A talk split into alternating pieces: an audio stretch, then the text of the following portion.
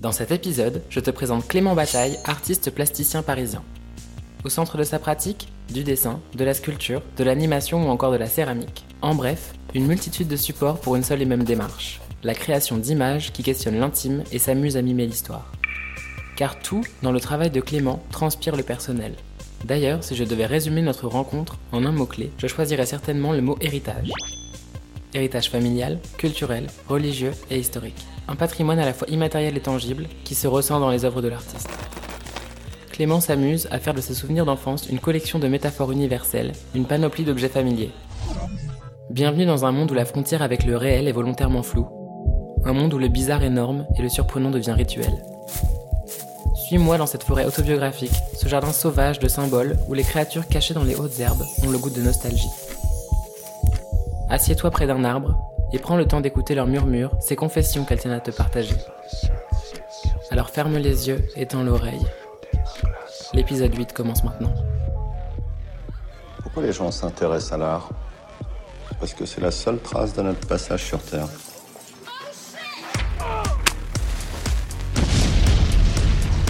C'est beau mon chouchou.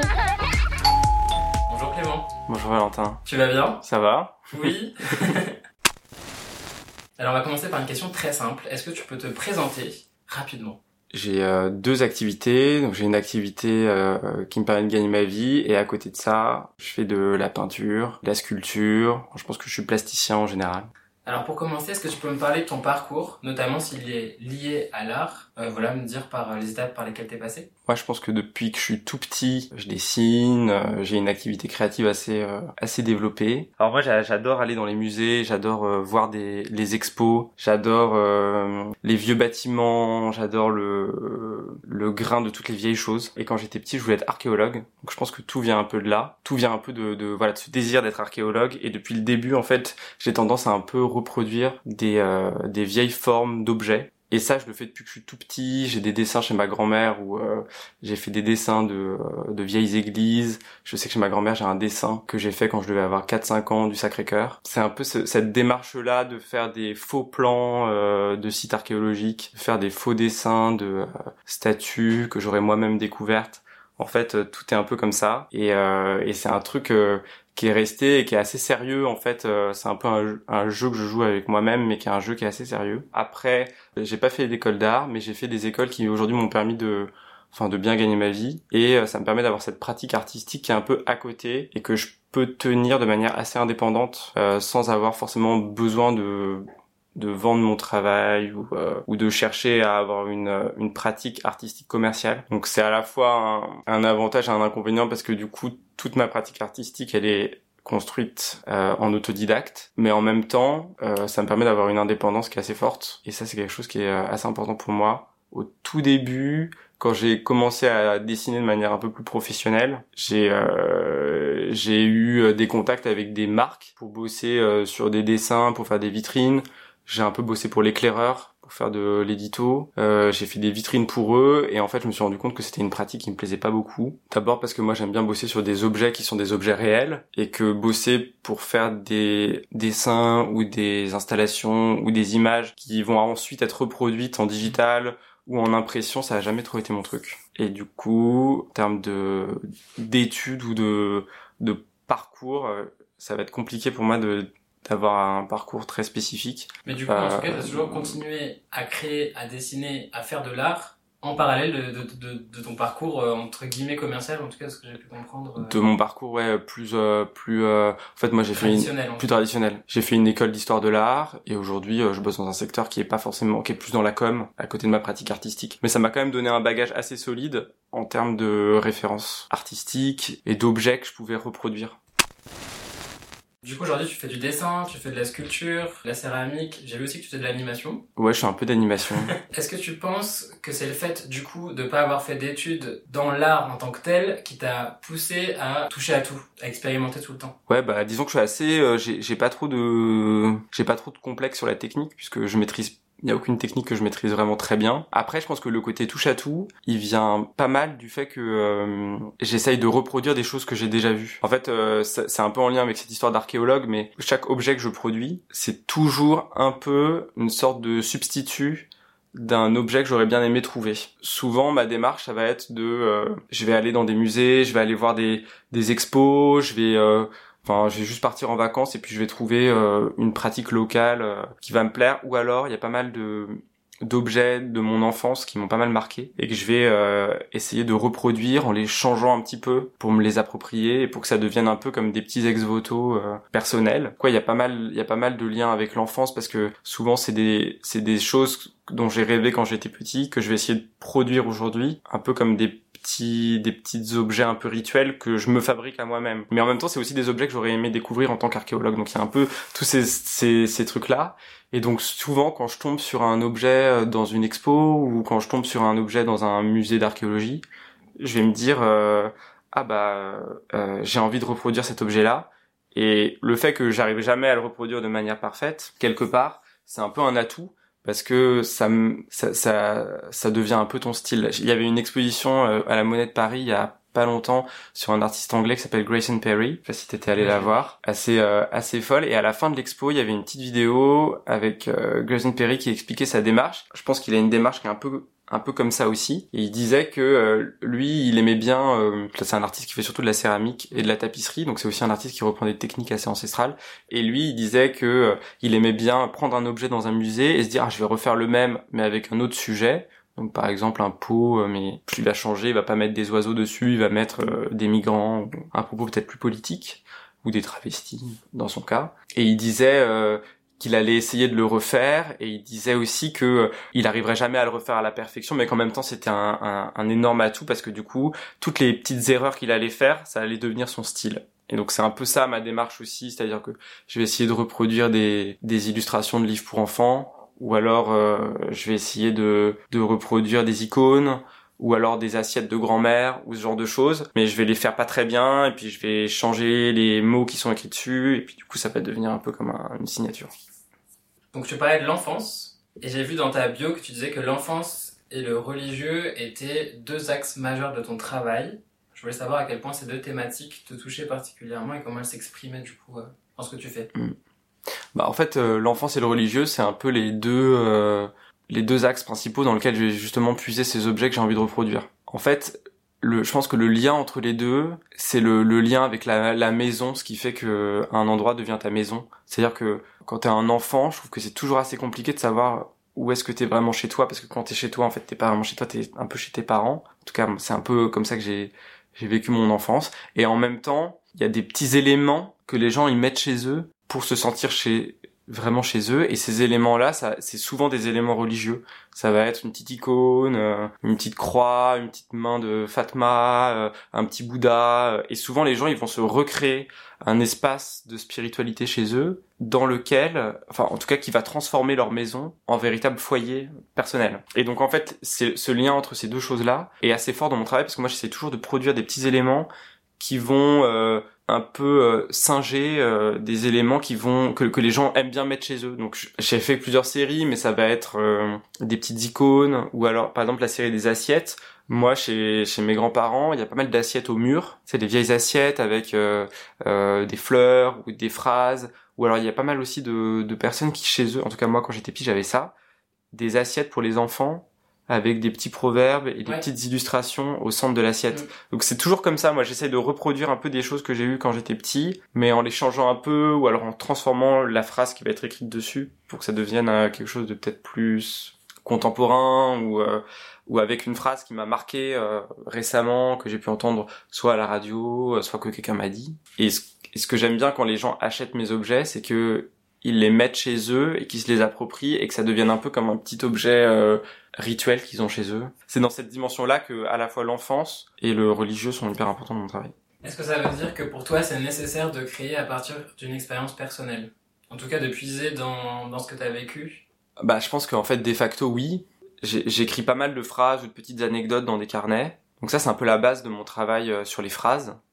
Et à côté de ça, j'ai aussi des banques d'images qui sont soit des images personnelles, soit des images qui vont être des images archéologiques genre de musée, soit il y a aussi des images que je trouve qui font partie de la vie d'autres personnes, mais qui sont aussi des images personnelles. Et donc ça après, quand j'arrive dans mon processus de création, je vais me dire ah bah attends, j'ai envie de faire un dessin, donc je vais piocher une image et je vais essayer de trouver la phrase qui va résonner avec. et je vais les mettre en combinaison ensemble. Donc après, souvent c'est du coup des choses assez personnelles. En tout cas, il y a au moins un des deux éléments, donc soit la phrase, soit l'image, qui sont des éléments, un élément personnel. Mais c'est pas systématiquement personnel, même si au final les thèmes sont toujours hyper personnels. Le fait que je fasse des icônes, c'est aussi un truc qui est très personnel parce que chez moi il y avait des icônes quand j'étais petit.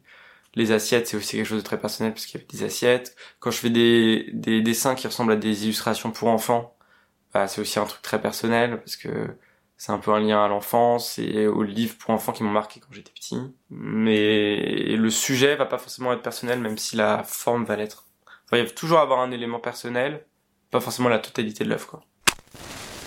Tout à l'heure, tu as évoqué le terme d'ex voto. Est-ce que tu peux rappeler brièvement ce que c'est? Bah alors ex voto ça vient du enfin c'est ça veut dire euh, après un après un vœu donc généralement c'est une offrande qu'on fait quand un vœu qu'on a qu'on a demandé s'est réalisé et donc en fait moi souvent je fais des souvent moi mes mes œuvres ça ça va devenir des espèces de, petits éléments comme ça euh, j'aime bien quand ils viennent un peu parasiter le le réel ou alors les appartements des gens. En fait, c'est vraiment des objets que j'ai envie que les gens ah, s'approprient et, et, et chez eux comme des comme des petits objets magiques, quoi, comme des petits objets euh, qui viennent euh, rendre le quotidien un peu plus bizarre ou un peu plus un peu plus un peu plus étrange, un peu plus euh, qui viennent ouais un peu comme ça un peu comme un petit virus dans un appartement mais qui en même temps est un, truc qui est aussi là parce que on veut remercier quelque chose ou enfin un truc un peu sacré parce que quand on regarde un peu les, les anciennes croyances euh, bah, européennes, africaines, euh, enfin les, les, les, les, croyances un peu archaïques, il y a toujours ce lien à l'objet qui est hyper fort et qui est toujours un peu bizarre. C'est toujours des objets un peu euh, un peu étranges, un peu un peu bizarres avec des rituels un peu un peu un peu étonnant et c'est ça qui m'intéresse et je, me dis toujours que dans le monde dans lequel on vit on a perdu cette relation à l'objet qui est une relation un peu euh, un peu magique et je trouve ça hyper dommage. Et c'est ça que j'ai envie de remettre dans mon boulot euh, parce qu'en fait il y a plein de choses il y a plein de choses pour lesquelles avant les croyants du monde entier ou en tout cas les superstitieux du monde entier avaient des avaient des rapports. Par exemple ça pouvait être enfin il y avait des saints patrons de n'importe quoi avant. C'est vrai c'est vrai. Il y avait le saint patron de, de, des arracheurs de dents. Il y avait le saint patron de, de tous les petits problèmes euh. oui tu perdais un objet euh, hop. Ah bah voilà bah tu, tu priais saint Antoine de Padoue. Quand tu avais une cause tu te disais ah mais là ça va jamais marché tu priais sainte Rita. Il y avait un saint vraiment pour tous les quoi. Et aujourd'hui, on a plein de problèmes euh, qui sont des problèmes contemporains qui n'ont pas de saint patron. Et ça, par exemple, c'est un truc que je me disais, ça serait intéressant de, de, créer des icônes pour des saints patrons contemporains, mais de problèmes contemporains. Par exemple, euh, je sais pas, euh, quand tu regardes le, le, profil de quelqu'un, que tu scrolles très très loin et que tout d'un coup tu vas liker une image, et là tu dis ah bah merde, bah du coup il y a peut-être un saint patron pour prier pour que la personne s'en rende pas compte. Tu vois, il y a des choses comme ça où des problèmes euh, contemporains qui ont pas de saint patron. Donc, enfin, là je rigole, mais c'est un peu, euh, c'est un peu ça la démarche. C'est des thématiques plus graves. Ouais. Et en fait, euh, je pense que au-delà de près à Paris, on n'est pas forcément toujours là-dedans, quoique, mais il y a beaucoup de, de personnes qui ont encore ce rapport religieux aux objets, qui le cachent un peu, et je pense qu'en fait, au fond de nous, on a tous un peu ce rapport. Euh... Alors après, ça sera pas forcément avec un crucifix, mais ça sera peut-être avec une lampe vintage ou avec un, une table basse euh, danoise, ce genre de truc. Et il y a un bouquin d'ethnologie qui m'a vachement marqué, qui est un bouquin de Jeanne Favre Saada qui s'appelle Les mots, la mort, les sorts, où elle parle de de euh, rapports de de sorcellerie euh, en France dans les années 80. Elle raconte plein de situations. Donc c'est une ethnologue, mais qui a vraiment euh, plongé dans ce milieu-là pendant plusieurs années. Mais je crois qu'elle est encore toujours un peu là-dedans. Et elle raconte plein de situations où euh, donc euh, des Français de l'époque contemporaine ont fait appel à des euh, des ensorceleurs pour se sortir de situations où ils estimaient qu'ils avaient été ensorcelés par quelqu'un. Et ça, c'est pas du tout des pratiques euh, qu'on a l'habitude de voir en France, mais en même temps ça prouve qu'on a encore ce besoin de magie et souvent ça passe par des objets intercesseurs qui vont permettre de libérer les personnes euh, de différents euh, états dans lesquels ils se trouvent et dont, ils aimeraient bien sortir. Donc ça c'est ce type de situation qui m'intéresse, sur lesquelles je vais travailler en produisant des objets qui vont servir à des choses qui me semblent être voilà qui me semblent être importantes. Donc après ça ça peut être aussi des jolis objets, c'est aussi important, mais voilà ça va être par exemple Là, j'ai fait, j'ai fait pas mal, j'ai fait quelques assiettes avec des euh, des ventes de femmes enceintes dessinées dessus. C'est pas, je trouve qu'il y a des situations dans lesquelles on a besoin d'objets. J'aime bien produire ces objets, quoi. Cool. Est-ce que toi, du coup, t'es superstitieux ou pas du tout? Ah, moi, moi, je suis très superstitieux. Donc tu... Parce qu'en fait, ces objets, je les produis avant tout pour moi. Mais après, je sais pas si je dirais que je suis superstitieux. Je suis pas superstitieux au sens où euh, je veux pas passer sous une échelle. C'est pas ça. C'est Ouais. plutôt euh, si je veux vraiment avoir quelque chose, bah, il est probable que je me dise, bah, pour l'avoir, bon, je vais bosser pour l'avoir ou faire ce qu'il faut faire pour l'avoir. Mais je vais peut-être aussi euh, faire une sculpture et offrir à cette sculpture des colliers ou des choses comme ça. Mais je pense qu'en fait tout le monde le fait un peu à sa manière. Pareil, tu vois, j'ai j'ai pas mal euh, là en ce moment je fais pas mal de dessins sur des vieilles photos et ça c'est un truc qui est qui est un peu lié à ça aussi, c'est-à-dire c'est une manière de créer un sorte de pont magique entre une ancienne image et euh, euh, un nouveau euh, un nouveau dessin. euh. Enfin il y a comme ça une connexion qui se crée à travers entre l'image et la production que tu fais. Et en même temps, enfin, je le fais toujours un peu en le tournant en ridicule. Il y a un peu ce truc de c'est très sérieux, mais en même temps on va on va faire un truc un peu marrant. Donc je vais prendre une vieille image, euh, je sais pas, de, de petite danseuse et euh, je vais mettre un mec tout nu euh, en bas, bodybuildé. Mais dans le fond, c'est un truc que je fais assez sérieusement, même si le, le final peut être assez drôle. que j'ai vu que t'avais fait ça aussi avec pas mal de gravures. Ouais, avec des gravures aussi. Quand, du coup, un support qui a réellement existé, enfin, un support qui a vécu déjà en lui, lui tout seul, Ouais, de le récupérer euh, et de repartir dessus. Ouais, bah ça c'est un lien aussi avec l'archéologie. Moi j'adore ça. Ça c'est c'est les c'est les meilleurs moments quand je peux réutiliser des objets qui ont déjà eu une vie propre pour leur refaire passer une sorte de passage rituel en faisant un petit dessin dessus qui reprend des techniques un peu de, mini- de miniature médiévale ou de miniature indienne. Vois, c'est un peu cette technique là. Et le fait de refaire ça, c'est un peu comme si je faisais des petites enluminures sur des vieux sur des photos qui elles-mêmes sont des photos des années 50, mais le sujet que je vais dessiner va être un sujet hyper contemporain, euh, donc un bodybuilder ou alors un, un catcher, ce genre de truc. J'aime bien en fait ce, ce mélange entre euh, espèce de pont entre euh, différentes techniques, différents styles. Mm. Tu dessines directement sur le sujet original. Ouais, ouais, ouais. Ouais, ça fait pas peur C'est de... pas un montage. Non, mais, dire- non, mais ce que je veux dire, c'est que tu fais pas une photocopie avant. euh, Non, bah c'est des photos que je vais acheter au puce ou Ouais. que. euh, Non, mais tu pourrais avoir peur de te lancer dans le sens où... Ah bah il y a des ratés, hein. Ouais. Ouais, Il y a des choses qui marchent pas. Mais du coup, c'est intéressant de se demander pourquoi ça marche pas. Là, par exemple, j'ai acheté une petite photo euh, hyper belle. Un peu comme une photo de, de classe de petites filles qui sont déguisées en fleurs, donc c'est hyper kitsch, c'est un peu ridicule. Et celle-là, j'avoue que je sais pas trop si je vais dessiner dessus ou si je vais pas reprendre le motif des petites filles pour le dessiner sur des icônes ou je sais pas. Ça, j'avoue que celle-là, peut-être que je vais pas oser dessiner dessus. Donc là, tu vas te balader comme c'est comme ça dans des... Ouais, dans des brocantes, des marchés aux puces, et du coup, tu te fais un peu une... euh, Ouais, bah là on est dans le quartier des puces, donc euh, il y a des puces qui sont pas loin et euh, moi j'adore faire les brocantes, acheter des vieux objets. euh, Je me dis tout, toujours, attends, j'ai acheté cet objet-là, comme ça après, euh, ce que je vais faire, c'est que par exemple j'adore acheter des, des sculptures en céramique en me disant, bah je vais continuer la céramique, je vais la prolonger avec une sorte de un- quelque chose un peu monstrueux ou bon, après je le fais pas tout le temps, mais par exemple là j'ai acheté des petits socles en bois hyper jolis qui sont certainement à mon avis des petits socles sur lesquels devait y avoir des statues de la Vierge ou des trucs comme ça. Et en fait j'ai fait des céramiques en forme de doigt et je me suis dit que j'allais mettre le doigt sur ce truc, donc ça va lui donner une sorte d'aspect d'objet ancien, et en même temps c'est un truc que j'ai fait moi, et ça j'aime bien ce truc où les gens, quand ils le voient, ils se disent, mais attends, est-ce que c'est un vieil objet euh, qui était dans une église euh, pour euh, servir de reliquaire pour le doigt d'un saint, ou alors c'est un truc complètement contemporain Ouais, un peu semer le doute, quoi. Ouais, j'aime bien ça. Par exemple, quand je fais, j'ai pas mal fait des peintures sur des gravures, et c'était marrant parce que pour moi, c'était évident que euh, la gravure, c'était pas moi qui l'avais faite. Mais les personnes, elles me demandaient, ah, mais euh, c'est super bien fait, la gravure et tout. Je leur disais, ah, bah, c'est pas moi. C'est très gentil, effectivement. ça, j'aime bien. Est-ce que c'est important pour toi euh, de, de te dire que tu crées avec une certaine touche d'humour de second degré? Parce qu'on retrouve quand même assez souvent des éléments un peu loufoques, un peu bizarres, étranges. Ouais. Est-ce qu'il y a une volonté derrière ça de faire réagir celui qui regarde? Ou est-ce que c'est juste pour toi t'amuser et dis-moi tout? Bah, moi, je pense que c'est, ouais, c'est plutôt un lien à l'enfance, en fait.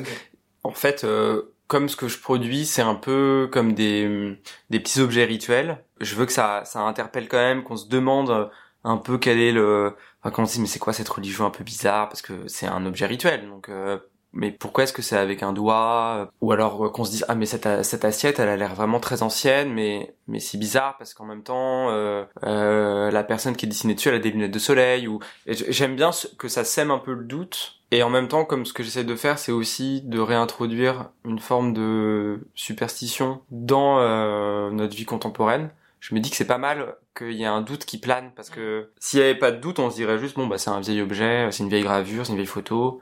Alors que là, du coup, on se dit juste bon c'est un truc d'aujourd'hui, mais en même temps ça a l'air d'être aussi un objet euh, religieux ou alors un objet de superstition. Et c'est ce décalage-là que j'essaie de créer. Et après, c'est vrai que le fait qu'il y ait de l'humour, ça, ça rapproche ouais, d'une sorte de perception un peu enfantine de l'objet que j'aime bien. Ce que je vais plutôt chercher, c'est à ce que l'objet soit bizarre, je pense. Après, du coup, souvent, ça fait un truc un peu, ouais, un peu avec de l'humour. J'aime bien, en fait, j'aime bien aussi toutes les esthétiques un peu, euh, un peu ringardes. J'aime bien quand, par exemple, les, sujets que je vais bien aimer traiter, ça va être euh, des mecs qui font du cirque, euh, le travestissement, peut-être des, des choses un peu sur une sorte de virilité un peu excessive. Et du coup, le fait de le peindre, de le transformer un peu en icône, ça va peut-être un peu le ridiculiser aussi, ou alors le glorifier, et du coup, comme un peu inverser les valeurs, et ça c'est un truc qui m'intéresse quoi. Par exemple, si je vais dessiner un, si je prends une vieille photo de classe euh, euh, hyper chic, tout le monde va se dire ah bah ça voilà ça c'est le chic euh. le fait de dessiner un bodybuilder à côté à côté des des enfants on va dire mais qu'est-ce qu'il fait là euh, ce mec euh, c'est bizarre. Et du coup ça, ça va un peu nous interroger sur euh, c'est quoi la, la, figure de la perfection aujourd'hui? Est-ce que c'est le bodybuilder ou alors est-ce que c'est une, une, figure un peu de la famille parfaite si c'est une photo de famille ou ou la classe parfaite? Et peut-être que c'est ni l'un ni l'autre mais du coup le fait de les mettre l'un à côté de l'autre ça va créer un décalage où on va se dire ça, ça brouille un peu les pistes quoi. Il y a un truc on n'est ni en train d'avoir la photo de classe parfaite, ni en train d'avoir le poster de Ronaldo. Et du coup, le fait d'avoir les deux ensemble sur la même image, ça va créer une sorte de décalage qui transforme l'objet, qui est plus vraiment un objet d'admiration, mais qui est un objet de plus de questionnement. Ça, je trouve ça intéressant. Euh, maintenant qu'on a parlé de ton travail, j'aimerais bien te poser une question beaucoup plus globale, beaucoup plus large. Qu'est-ce que tu ressens quand tu crées? En fait, euh, déjà, le premier truc, c'est que c'est assez dur de se mettre au boulot. Moi, j'ai un peu de mal. Euh, alors, du coup, ce que je fais, c'est que je me crée des sortes de, de, de récurrences dans la semaine. Donc, par exemple, je sais que tous les mardis soirs, euh, je vais à mon atelier de céramique. Donc, ça, ça me force à avancer sur les projets. En plus, ça me permet de rencontrer d'autres personnes qui font aussi de la céramique et qui ont une approche complètement différente. Et souvent, c'est assez marrant. Je fais pas mal bosser le soir ou la nuit. Mais en fait, c'est assez dur de se mettre au boulot. Donc, moi, j'essaie de, de me structurer en, en préparant vachement mon, mes projets, en collectant des sortes de banques d'images ou en, collectant des phrases ou en collectant des, des sortes de d'inspiration de, d'objets que j'ai envie de reproduire. Comme ça, au moment où je dois me mettre au boulot, j'ai plus qu'à dégainer le truc et en fait ça, ça, ça avance vite et en fait du coup quand je bosse, c'est un travail qui est proche du travail de l'artisan en fait. Quand je vais faire une icône, même si c'est une icône contemporaine, je vais pas être en train de jeter de la peinture sur le bois, euh, euh, faire ma dorure un peu comme ça et tout. Moi j'ai pas du tout, euh, je suis hyper minutieux, euh, je vais le faire très doucement, ça va me prendre du temps, ça va être vraiment un, un travail proche de l'artisanat en fait. Donc c'est un peu des moments où on pense à rien, on écoute la radio euh, et c'est un peu comme si j'étais un menuisier ou euh, un peintre de miniature. Mais c'est pour ça que le, fait, le, fait, de le rapprocher à la, la, miniature indienne est assez, ça ressemble un peu à ça quand je fais des dessins sur les photos. Mais en fait, euh, c'est comme si je mettais de la peinture. c'est comme si vraiment je produisais une petite image religieuse. Et en fait, du coup, c'est pas du tout un travail artistique en fait. Le moment où je le fais, il est pas artistique. C'est plutôt le moment où je vais réfléchir un peu à ce que j'ai envie de faire. Ou quand je vais trouver la photo sur le marché au puits, je vais me dire ah bah, attends génial, là je vais mettre ça, je vais mettre ça. Donc ça c'est génial. Et là c'est un travail de création. Mais le moment où euh, je réalise l'objet, c'est quasiment comme si j'étais juste un artisan qui, qui réalisait l'objet euh, de manière hyper consciencieuse. Donc euh, non, il n'y a pas de y a pas d'exaltation artistique.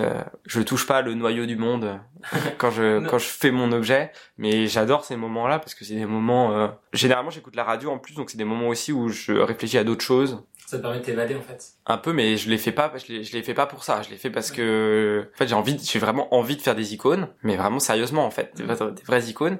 Et du coup, euh, je vais les faire et je vais, je vais vraiment me prendre pour un peintre d'icônes en fait. Ça va être ça le truc. Tu rentres toi aussi dans la peau d'un Ah ouais, ouais, ouais, carrément. J'aimerais bien voir ça. j'ai vu que tu fait plusieurs expositions. Est-ce que c'est quelque chose qui te plaît d'exposer ton travail au public Et qu'est-ce que tu retires de ces différentes expériences euh, d'exposition justement? Ouais, j'ai fait plusieurs expos ces dernières années. J'ai fait, en fait, j'ai quasiment fait à chaque fois, j'ai fait une expo par an. J'ai fait une expo dans un couvent il y a deux ans, donc ça c'était génial parce que pour le coup il y a vraiment un lien qui était assez fort et qui était euh, qui était hyper intéressant. En plus c'était une expo que j'avais fait avec euh, avec d'autres artistes et et on avait pas mal réutilisé des objets qu'on avait trouvés dans ce couvent. Et du coup, euh, il y avait un lien entre l'objet qui était produit, le matériau sur lequel il avait été peint. Ça faisait vraiment un cercle et c'était c'était hyper bien. C'est une expo que j'avais fait avec le peintre Nicolas Vial, qui est un qui est un super artiste que je remercie vraiment beaucoup pour pour cette expérience-là parce que c'est lui qui avait trouvé le couvent et lui qui avait fait vraiment un travail énorme euh, dans le lieu, il avait repeint sur des portes, il avait repeint sur les murs et c'était c'était vraiment une euh, super expérience. C'était un couvent de sœurs aveugles et du coup on avait euh, on avait pas mal bossé sur euh, qu'est-ce que ça voulait dire qu'être aveugle. Donc on avait peint des yeux partout. Euh, il y avait vraiment un. Après j'ai bossé euh, avec un magazine qui s'appelle Papier Magazine, qui est un magazine d'illustration, de dessin contemporain, dans lequel j'ai j'ai dessiné dans plusieurs numéros. Donc là pareil il y a eu il y a eu des expos à chaque fois pour les lancements des numéros. On avait fait un numéro pour la fermeture de Colette. Et après j'ai fait une autre expo de dessin contemporain au 6B à, à Saint-Denis et là, c'était vraiment assez fou aussi parce qu'il y avait plein d'artistes super qui exposaient. Et là, j'avais présenté des dessins sur gravure, et notamment un grand dessin sur une grande gravure que j'avais acheté au Portugal, qui était une gravure euh, plutôt euh, qui reproduisait une scène un peu fantasmée de l'Empire romain avec un, empereur euh, qui bénissait un soldat ou qui adoubait un guerrier. Et là, j'avais mis euh, dans la gravure plein de personnages un peu euh, j'avais mis un, drag queen j'avais mis euh, des enfants américains des années 60 et du coup ça venait un peu court-circuiter l'image et et ça avait été super de, de confronter ce dessin-là avec le travail des autres artistes. Ouais, c'est un truc que j'aime pas mal montrer mon travail, c'est un truc que j'aime beaucoup. Voilà, après je cours pas après. Est-ce que t'as des retours en direct Qu'est-ce que pensent les gens? Ouais, ouais, ouais, c'est... Euh... Qu'est-ce qu'on te dit en fait sur ton travail? J'ai pas parce que je suis assez timide quand même dans ce genre de circonstances. Donc je vais pas trop aller chercher le commentaire, quoi. Ok. Non, mais souvent c'est assez, euh, c'est assez intéressant parce que les gens ils voient des choses assez différentes de ce qu'on a mis dans le dans le dessin. Donc euh, c'est toujours assez intéressant. Non, c'est moi j'adore aller dans les expos, euh, voir les voir les travaux des des jeunes artistes. Là en ce moment il y a le salon de Montrouge, c'est hyper intéressant de voir un peu ce que les les mecs qui sortent d'école d'art font aujourd'hui. Mais après, déjà, en tant que spectateur ou de, de visiteur, je, généralement je me garde de donner mon avis. Donc euh, en tant qu'artiste généralement j'ai plutôt tendance à pas trop demander l'avis des gens. Du coup c'est quasiment la fin. Et avant de partir je voulais te demander en fait si tu avais des envies pour la suite des projets en cours ou en tout cas des pistes que tu aimerais bien explorer. En fait euh, là aujourd'hui moi je suis un peu dans une démarche j'aimerais bien trouver un galeriste un peu stable pour faire euh, des expos récurrentes et surtout pour avoir un peu un retour sur mon travail, tu vois, un peu récurrent et un peu professionnel. Donc ça, c'est un truc que j'aimerais bien trouver peut-être pas cette année, mais dans les années qui viennent. J'aimerais bien participer à une expo collective dans les mois qui viennent. Donc là, faut que j'essaie de trouver des peut-être des mecs qui sont chauds pour faire une expo, euh, une expo collective. Euh. Après, euh, souvent les occasions, elles arrivent comme ça. Donc mm. pareil, je cours pas trop après. J'aimerais bien. En fait, là, j'aimerais. Je suis arrivé à un moment où j'ai pas mal d'assiettes et j'aimerais bien faire une expo où je monte mes assiettes. Parce que ça, c'est un truc que j'ai jamais montré et c'est des objets que j'adore parce que c'est des objets qui sont à la fois domestiques et en même temps assez enfantins euh, et il y a une matérialité de l'objet qui est hyper belle donc euh, j'arrive quasiment pas à croire que c'est moi qui les ai faites quoi donc il y a un truc là j'aimerais vraiment bien les montrer et sinon il y a un autre truc aussi que je suis en train de commencer à faire et qu'il faut vraiment que j'arrive à, à, développer c'est faire de, de la plus de broderie plus de travail avec du tissu Là, j'ai commencé à faire un peu de broderie. Euh, c'est un truc qui me tient vachement à cœur parce que moi, mon arrière-grand-mère était brodeuse. Ça crée aussi un lien avec encore plus avec l'enfance et encore plus avec euh, pareil genre moi quand je suis euh, chez mes grands-parents il y a des tapisseries sur les murs. Et du coup c'est aussi des objets que j'ai envie de refaire. J'ai envie de refaire des tapisseries mais contemporaines avec un mhm. truc euh, différent avec un truc un peu changeant. Et puis là je suis allé retourner au Quai Branly il y a pas longtemps. Il y a des drapeaux de je sais plus quelle partie d'Afrique qui sont magnifiques avec des espèces de tissus complètement synthétiques mais qui ont un aspect un peu foireux de, de, de soie synthétique donc comme des patchwork et ça, c'est un truc que j'essaye de refaire là en ce moment euh, pour essayer de faire des espèces de faux drapeaux euh, africains, mais qui en même temps font aussi un peu référence aux tapisseries qu'il y a chez mes grands-parents. Donc il y a un peu tous ces trucs qui se mélangent aussi, euh, que je suis en train de, sur lesquels je suis en train de bosser, qu'il faut que je développe dans les années qui viennent. Là. Et est-ce qu'à l'avenir, tu penses qu'un jour, ou est-ce que tu as envie que cette partie artistique devienne finalement ton projet professionnel à plein temps? Moi j'adore mon indépendance là. J'adore le fait que mm. de savoir que je peux faire tout ce que je veux et que je suis pas obligé parce que tel projet se vend bien d'insister dessus. Et là, je peux vraiment me dire bon bah en fait, voilà, là mes dessins à l'aquarelle, ils ont bien marché, mais en fait j'avais envie de faire de la céramique, bah en fait j'ai arrêté, j'ai fait de la céramique et j'aime bien le fait de pouvoir faire ce que je veux sans me dire ah non mais attends, euh, faut quand même que je continue ça parce que ça devant bien. Après, c'est toujours le tiraillement parce qu'en fait, euh, par exemple, si tu me demandes si moi je me sens artiste, bah en fait c'est assez compliqué parce que comme je gagne pas ma vie avec, ça peut avoir l'air un peu mercantile, mais en même temps, je trouve que c'est assez sérieux. C'est compliqué de se dire qu'on est vraiment un artiste quand on gagne pas sa vie avec avec les, les éléments qu'on produit. Donc c'est vrai que c'est un peu entre les deux. Moi, j'adorerais passer mon temps à faire ça et en même temps, euh, j'aime bien le fait d'être hyper indépendant et de pas avoir à caler sur ce qui marche dans mon travail et de pouvoir tester des choses nouvelles tout le temps, euh, pouvoir innover. En fait, je suis un peu trop réaliste. J'adorerais, en fait, j'adorerais euh, ne faire que ça, mais euh, en même temps, ça a, ça a du bon aussi de pas faire que ça. Mais je suis rentré de Rome il y a quelques jours et en fait tu parlais de tu parlais de famille, tu parlais d'enfance et tout et ça m'a rappelé quelque chose. En fait, euh, ça m'a rappelé toutes ces réunions de famille un peu tu sais quand t'es enfant et tout ça. Je parle enfin typiquement Noël, ouais. euh, qui était pas forcément religieux dans ma famille mais qui était quand même un moment où tout le monde se, se rejoignait. Ou euh, ça m'a rappelé un peu une anecdote où euh, quand j'étais petit, j'étais un peu gourmand et il y avait des chocolats sur la table et j'en ai mangé un et c'est vrai que c'était un mon chéri. J'avais 7 ans, j'étais ravi parce qu'en fait c'était rempli de c'était de l'alcool de cerise. Voilà. Fait, c'était très bon, mais en fait, c'était dégueu. Et du coup, euh, après, pendant quelques mois, j'en avais pas mangé. Et là, je suis allé à Rome et j'ai trouvé quelque chose que je pensais pas qu'il existait, mais du coup, j'ai ramené ah, c'est trop cute Voilà, donc euh, tu vas pouvoir euh, déguster ah, bah, ces, trop sympa. chocolats magnifiques qui sont donc remplis d'alcool euh, italien. Donc j'espère que c'est bon et que tu en garderas un bon souvenir. Ah, c'est trop sympa, merci beaucoup. Que, à tout moment tu aies ce, ce souvenir d'enfance un peu un peu dégueu. Mais ouais, les repas de famille, c'est toujours c'est toujours un peu un drame qui se joue quoi. Ça dépend des familles, mais moi souvent c'est des drames qui se jouent dans les repas de famille. Mais c'est assez inspirant en fait. Ce qui est assez drôle, c'est que, enfin, quand t'es enfant, tu te rends pas forcément compte des enjeux qu'il y a. Je trouve que t'es assez naïf sur le fait que tu dis tout le monde se rencontre et ça va forcément être un moment de joie, entre guillemets, ça va forcément être positif. Puis finalement, plus tu vieillis et plus tu... Tu, te rends compte des ficelles qu'il y a derrière. Tu te dis, en fait, finalement, le repas de famille, c'est pas toujours euh, très positif. Et les non-dits qui sont au cours de l'année, qui, qui sont là, en fait, euh, quand, quand on se les met tous face à face dans une même pièce, bah, bon courage. Mais c'est sûr que et puis en plus le fait d'être euh, en train de manger, le fait qu'il y ait un de l'alcool, euh, généralement ça arrange pas les choses. Donc là, c'est sauf que quand il y a de l'alcool dans des chocolats, c'est encore pire. mais euh, mais ça aussi, c'est des moments qui sont hyper intéressants parce que c'est des moments. Moi, tu vois, je trouve que c'est des moments rituels. Pour le coup, les repas de famille, c'est vraiment le truc qui m'inspire. Je suis sûr que quand je reviens d'un repas de famille, je vais avoir des nouvelles. Ah ouais, ah ouais, je vais avoir des nouvelles idées incroyables. Et par exemple, moi j'ai une famille assez exubérante quand même, mais euh, du coup, euh, je sais que les appartements de ma famille vont vachement m'inspirer. Qu'est-ce qu'il va y avoir euh, dans l'appartement? J'ai une tante assez extraordinaire, et chez elle, il y a, par exemple, elle collectionne les bénitiers. Alors du coup, la dernière fois que j'y suis allé, je me suis dit non mais en fait c'est ça, il faut que je fasse des faux bénitiers en céramique. Donc voilà, là c'est mon nouveau truc. Je me suis dit c'est assez voilà. Elle collectionne les icônes aussi. Bon là c'est bon, je, suis déjà lancé sur les icônes. Mais les objets dans les appartements dans lesquels il y a les repas de famille, qui du coup sont en plus empreints de l'ambiance qui est après le repas. Enfin, il y a quelque chose d'assez fort et c'est pour ça que ouais, ouais j'aime beaucoup les repas de famille.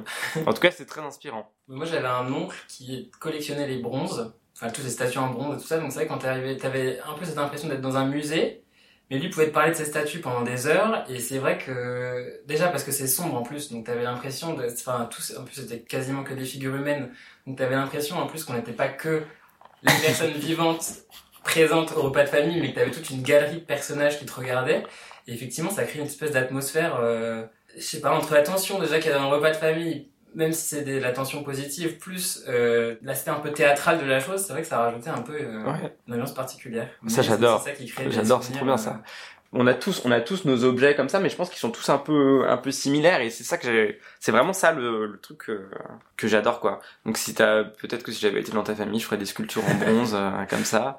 Mais moi dans ma famille, c'est ouais, c'est plutôt des bénitiers, des, des, des tapisseries, des trucs comme ça des vieilles gravures aussi, tout ça, j'adore les gravures. Ça. Mais du coup, ça, ça fait un lien à l'enfance, ça fait un lien à cette espèce de rituel qui est le repas de famille, dans lequel au final, quand on y va, on est toujours replongé à son statut d'enfant. Enfin, ah oui, carrément. Et c'est pour ça, moi, c'est des, des moments. Hein, parce ah que ouais. Moi, je me vois encore. Enfin, là, j'ai, là, je vais avoir 26 ans. Et en fait, euh, bah, les gens te voient grandir physiquement, ça, on te le dit à chaque fois. T'as grandi, t'as grandi. Alors que j'ai pas grandi depuis que j'ai 18 ans, mais c'est pas grave. On me dit à chaque fois que j'ai grandi. Par contre, psychologiquement et ton ton statut en fait est toujours le même, c'est-à-dire que bah, tu restes l'enfant de, de, la famille quoi. Et ça c'est assez magique aussi parce que du coup euh, ça a fait remonter des sensations, des peurs, des images que t'as, ou t'oses pas te dire des choses alors qu'en fait c'est bon, t'as 30 ans, tu peux quand même t'exprimer sur des sujets, etc.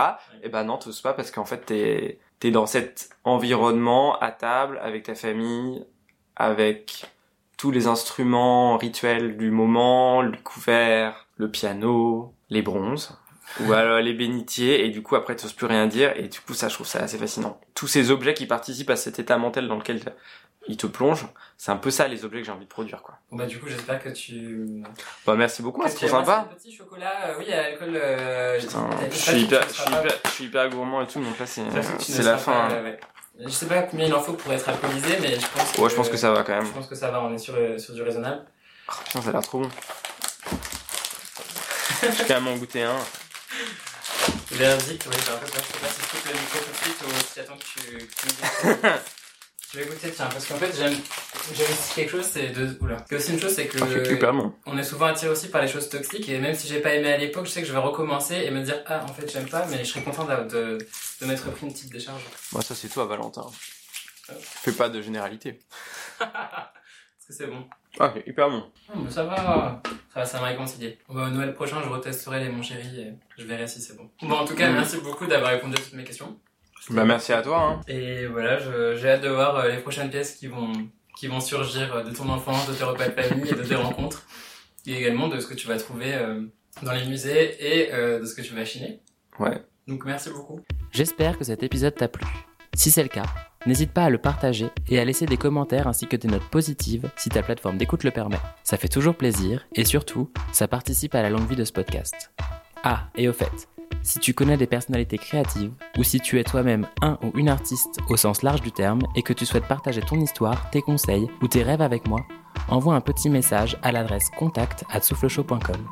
Merci d'avoir écouté cet épisode jusqu'au bout et à très vite pour le prochain chapitre.